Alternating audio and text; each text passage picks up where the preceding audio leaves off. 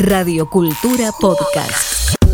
Seguimos en redes sociales, arroba cultura 979.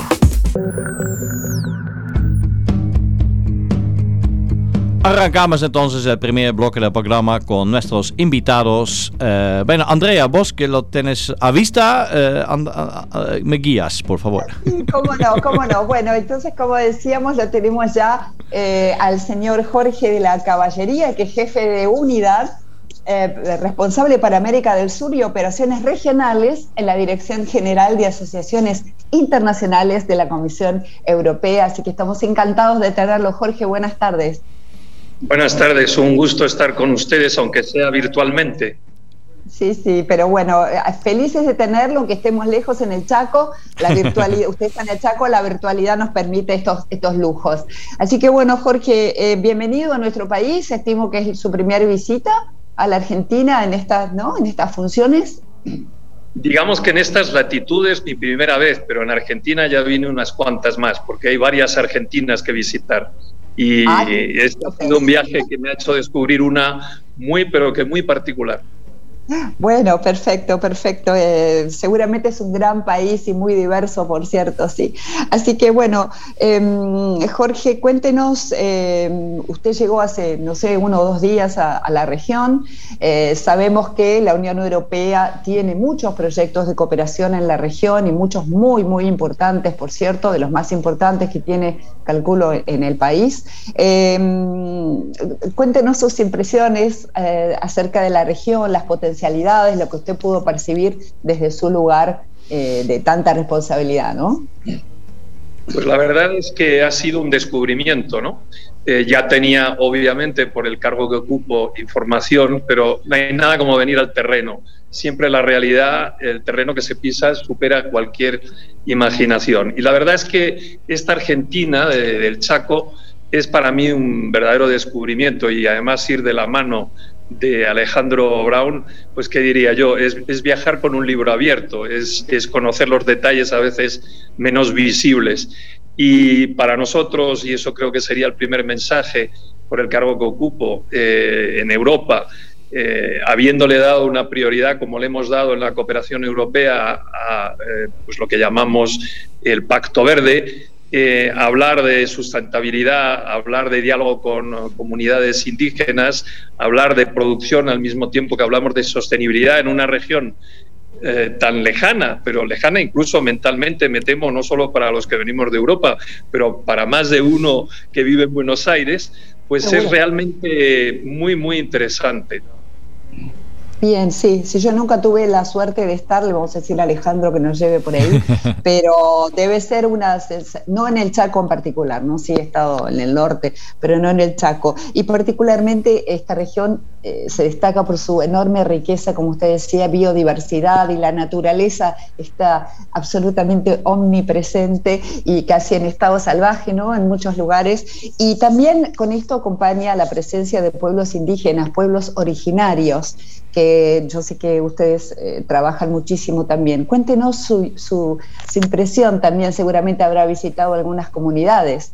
Cuéntenos claro qué, qué sí. le eh, lo primero que habría que decir es que visto desde Europa muchas veces eh, la mirada que se tiene sobre Argentina es una mirada un poco diferente de la que realmente venir a esta región te produce. Siempre pensamos cuando hablamos de Pacto Verde, de cambio climático, eh, siempre pensamos que la biodiversidad se queda en otras eh, regiones, que el tema fundamental pues es la Amazonía y como hemos ya conversado bastante con el propio Alejandro y toda la gente que, que, nos hemos encontrado en nuestro camino, el tema es mucho más extenso. Aquí tienen en el norte del país una enorme biodiversidad y parte, de, yo diría, de, de la ecuación que tendremos en todas las latitudes, en todo el mundo, que encontrar los que la habitamos, eh, con aquellos que son originarios, pero también los que vivimos en grandes urbes, encontrar esa ecuación que nos permita vivir eh, con el medio, con la naturaleza, aquí que en las zonas más andinas se llaman la Pachamama, Em, esa ecuación aquí se escribe de maneras muy diversas y parte de los elementos de esa ecuación nos los ha hecho descubrir también y los vemos en nuestros proyectos cuando se trata de, pensar también que el hombre se relaciona con la naturaleza, pero no solo para protegerla, sino también para que tenga una renta, para que se pueda convivir con ella.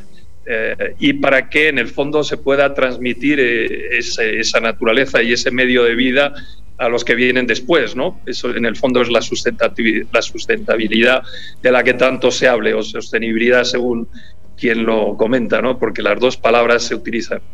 Em, estimado Jorge, eh, André aquí desde, desde el estudio. Um, quizás para nuestros oyentes, nosotros hemos hablado ya muchas veces de programas de cooperación de la Unión Europea, pero ya que tenemos a usted, quizás puede comentar brevemente Em, Europa tiene el Pacto Verde, muchos proyectos y está claramente en un camino a la sustentabilidad con metas muy, muy progresivos para los próximos años. Estos acuerdos de cooperación en países terceros como la Argentina, ¿cuál es el objetivo, la idea de la Unión Europea de, de, ir con esos proyectos al mundo? Pues está muy claro. Eh, en el fondo, de lo que se trata, dado que el Pacto Verde nos lo hemos de alguna manera, y pásenme la expresión, impuesto también los propios europeos, intentamos ir con nuestra cooperación fuera de las fronteras aplicando eh, eh, criterios y objetivos que son los nuestros eh, también, que nos aplicamos nosotros mismos a nuestra tierra y a nuestras propias fronteras. ¿no? el objetivo fundamental es un poco lo que venía comentando. Todos los proyectos, desde un proyecto, digamos, de reciclaje hasta un proyecto con ganadería sustentable, en el fondo es el mismo, es esa relación que se tiene con la propia tierra, con el paisaje, con eh, realmente ese medio, en el fondo, de vida que nos, que nos sustenta y que nos rodea, para que eh, en realidad eh, las poblaciones que se encuentran, por eso hablamos mucho de, pacto social y también hablamos de, de, cohesión social, porque muchas de esas poblaciones viven con unos niveles de renta muy bajos, y que sea posible ese diálogo que, con la naturaleza que tanto nos ha faltado, porque obviamente en Europa también tenemos esos mismos problemas en un grado diferente y hemos tenido que encontrar eh, soluciones eh, a través de los propios programas europeos que intentamos mutatis mutandis, en circunstancias y naturalezas distintas, pues aplicar fuera de nuestras fronteras. Aquí hacemos, eh, pues ya le he dicho, desde trabajar los temas de ganadería hasta agricultura biológica, hasta y sostenible, hasta trabajar el tema de los reciclados, que es un tema que observo que es muy serio en Argentina y no solo en las grandes urbes, también en medios, eh, digamos, más eh, semiurbanos o, rurales. Sí, se, está trabajando bien y si me permite la, observación, quizá la, visión inteligente eh, de Europa, no solo la Unión Europea, hay muchos de los países que individualmente forma la Unión Europea, que también tiene muchísimos proyectos, lo vemos permanentemente en la Argentina, pero pensar que el bien de uno, es decir, si el bien de unos es el bien de todos, ¿no es cierto? Cuidar el planeta, como usted decía, es, eh, digamos, nos hacemos bien a nosotros mismos. Entonces, la inversión más inteligente, quizá una de las más inteligentes sería en este tipo de temas, ¿no? De, pacto verde y de sustentabilidad. Em, y otra cosa que también no me parece menor en el, en el tema de comercio internacional, eh, en el pacto, en el acuerdo, que ojalá en algún momento podamos llevar a, concretar, digamos, de Mercosur y la Unión Europea. También, ¿no es cierto?, entiendo que estos temas de, de modos de producir y de modos sustentables y de respeto por la naturaleza, obviamente también por los trabajadores, ¿no? por los medios de producción, sería una... Eh, una, una, ¿cómo se dice? Una instancia de, eh, que podría eh, frenar ese comercio, ¿no es cierto? Como el caso de Brasil, un poco la deforestación. ¿Usted qué, qué, qué, cuál es su comentario al respecto? Pues tanto es así, pone usted el dedo en la llaga, de hecho. Eh, tanto es así que ahí, yo diría, hay un elemento que se nos ha preocupado, se, se nos ha un poco pasado de, que desapercibido no diría, pero que no le hemos prestado la atención suficiente. Cualquier negociación internacional, cualquier acuerdo internacional, hay un momento en que una vez que se concluyen las negociaciones hay que ratificarlo. Y hay siempre lo que nosotros utilizamos como término vulgar, irritantes, eh, irritants en inglés, que eh, al final dificulta mucho el paso final. Llevamos con este paso final 20 años, dicho sea de paso, eh, porque ese acuerdo parece como es un pacto más allá del pacto del elefante, ¿no? Yo no sé a qué habría que compararlo de una ballena, un elefante o más, eh, pero la verdad es que es un parto complicado y quizá la percepción es lo más importante que se nos había olvidado. Me cita el tema, evidentemente, de los fuegos de Brasil, pero hay tantas cosas que por hablar de Argentina, Argentina podría explicarle al mundo de lo que tiene en su propio territorio, de lo que hace con nosotros o, de la propia legislación que tiene que podría también contribuir a trabajar con esos irritants, aunque el foco muchas veces se concentra más en unos países y en algunas cuestiones que luego quizá cuando bajamos al nivel técnico, pues no son forzosamente los que dificultan las cosas, pero son las, las cuestiones que en el imaginario, en la idea, en la opinión pública europea, también pueden dificultar una ratificación en aquellas latitudes.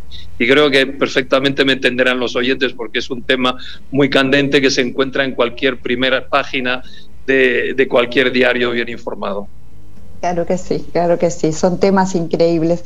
Y otro tema eh, que tiene que ver con lo que hace Alejandro Brown también, este, este tan, eh, tan interesante proyecto de paisaje productivo protegido, ¿no? Usted pudo apreciar este, cómo se está llevando a cabo justamente por esto que hablábamos, ¿no? Por un lado la sustentabilidad y por otro lado producir de una forma, digamos, correcta. ¿no? Alejandro tiene dos características para el que le acaba de conocer, que soy yo.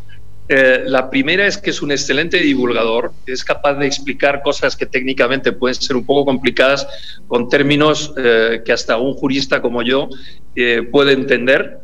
Y segundo, también pone la llaga en algunos temas que quizá eh, son mucho más centrales y, yo diría que la mayor parte de los que estamos en estos temas pues manejamos menos. Y uno de ellos, yo creo que el, título que acaba de citar usted es muy representativo.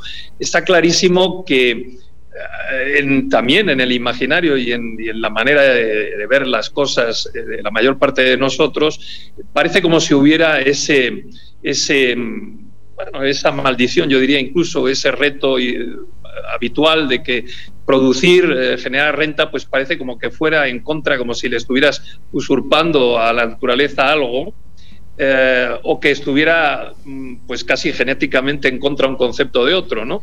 Y en realidad, si queremos darle sustentabilidad, no va a haber más remedio que, que tratar los dos y, y, con mil ejemplos durante este paseo que hemos dado bien largo, debo decir, porque hemos atravesado muchos, muchos kilómetros por ese paisaje pues mil comentarios se hacen pensar que obviamente hay que, hay que no puede haber sustentabilidad para, para el hombre, para la, población, si al final eh, todo eso no funciona en armonía. Es eso, yo creo, él lo dirá mejor que yo, un poco el mensaje de lo que los proyectos que quiere poner la Fundación y que también nosotros apadrinamos en algunos casos, pues eh, quiere transmitir. Y, que por cierto es perfectamente, aunque lo expresemos a veces de otras maneras, porque esta tecnología es muy suya, eh, en el fondo coinciden en ello. ¿eh? Claro que sí, qué interesante. ¿Y cuál, fue su eh, impresión del de Chaco? Dijo que, bueno, estar y verlo con los propios ojos siempre es diferente de la información que uno recibe o tiene o busca por internet. ¿Cuál, cuál hoy, estando en Chaco, cuál, cuál, ¿Qué pensó? ¿Qué grande? ¿Qué impresionante? ¿Qué, qué, impresión le dio? Lo primero que uno ve es que, le voy a hacer una anécdota que le podrá hacer sonreír al oyente. Eh, yo tengo una impresión, yo soy navegador, tengo propio barco desde hace ya muchos ah, años. Poca agua en Chaco. En el, Chaco se, navega, no se maneja el auto, se navega. Eh, por eso ves expresiones que a mí me hacen sonreír a veces, eh, a lo mejor 10 minutos antes dice, bueno, habrá un momento en que habrá una curva, párate un poco más allá cinco minutos después. Eso es un término casi traducido en otro lenguaje marino propio de un navegante más que de alguien que maneja un auto. Los paisajes son eh, absolutamente, eh, bueno, te hacen sentirte pequeño como ser humano, ¿no? Esa inmensidad es un océano verde y además con características que también me han sorprendido porque ese océano verde ofrece secretos como por ejemplo, el hecho que hace muchísimos años esas llanuras no estaban, no tenían bosque y también el, impacto humano y de, y de, los animales, pues también ha cambiado ese paisaje. Hay toda una, digamos, una serie de tabús que se, se pueden caer cuando uno empieza a ver que, que a lo mejor determinados conceptos pues no eran los que pues casi intuitivamente uno puede llegar a pensar, por ejemplo, la deforestación, ya que la citamos. Hay muchos conceptos interesantes que, que uno va entendiendo, pues manejando durante horas a través de ese océano verde. Sí, sí, sí. sí. yo, estuve una vez en el Chaco, en el Impenetrable se llama, y es horas y horas de, de increíble. Dice, wow. De selva, ¿no? Sí, sí, es increíble. Pero también la selva chaqueña, el Gran Chaco, es una de las cosas que ha sido más deforestada, ¿no? Tristemente lo digo porque es así en la Argentina, así que eh, esa inmensidad también, tenemos como una Amazonas 2, ¿no es cierto? Porque es inmenso y también genera muchísima, este, digamos, es uno de los pulmones también de la tierra, este Gran Chaco que, ha sido un poco descuidado. Y también vimos esa maravillosa, ahí Luca, que está ahí con ustedes, Luca Pierantoni, que es el jefe de la delegación eh, de la Unión Europea en la Argentina, eh, subió un videíto del, del bañado La Estrella, esa maravilloso lugar mágico que Alejandro estuvo navegando y que hizo toda una travesía porque casi se convierte en una tragedia, ¿no? Que estuvimos con él hablando de eso, pero ese lugar tan mágico, ¿no? Con, con árboles que salen del agua y los pájaros. Cuéntenos qué, qué le pareció. Es un paisaje que tienen ustedes aquí en un lugar del mundo muy concreto, que también existe en algunos parajes de África pero es, único en el mundo. A mí, eh, viniendo de otras latitudes, ver un paisaje así me, me parece particularmente poético. Eh, comentábamos en, en, el auto viniendo para, para, allá, atravesando aquello y luego incluso yendo con, con, canoas, que es la única manera de moverse ya en la zona del bañado, que ese paisaje, en el fondo, y es una palabra que utilizan los gallegos, yo tengo algún origen gallego y alguno de los que venía ahí, es morriña, que es una mezcla a los eh, una mezcla de tristeza, de armonía, pero que te atrae y, eh, fuertemente, ¿no? No sé cómo describirlo, hay que estar ahí para, para eh. saber lo que quiere decir eso. No, es una nostalgia, es una mezcla de nostalgia y un poco de ¿no? tristeza, no sé cómo decirlo. Pero al mismo tiempo embriagante y que, y que tienes ganas de sentirla. La tristeza en general no tienes ganas de sentirla, la morriña sí. Claro, es como una nostalgia atrayente. bueno, qué interesante lo que dice. Bueno, eh, muchas gracias, Jorge. ¿Algún concepto que usted quiera eh, utilizar para cerrar, eh, para la audiencia de sus impresiones? Pues que la cooperación europea ha renovado, y lo digo de manera muy honesta porque llevo muchos años en la cooperación europea, tres décadas en ella. es una cooperación muy especial pásenme la expresión positiva y no negativa de que hacemos laboratorio también de experiencias aquí en Argentina, que a lo mejor en otras latitudes hacemos cosas, entre comillas, más clásicas, y que aquí tienen ustedes una delegación de la Unión Europea de las más, eh, yo diría, motivadas, porque encuentran en, sus contrapartes y en, en la gente con la que hablan, pues interlocutores que también tienen ganas de ser laboratorio y replicar buenas cosas. Escucha nuestra programación en vivo en fmradiocultura.com.ar.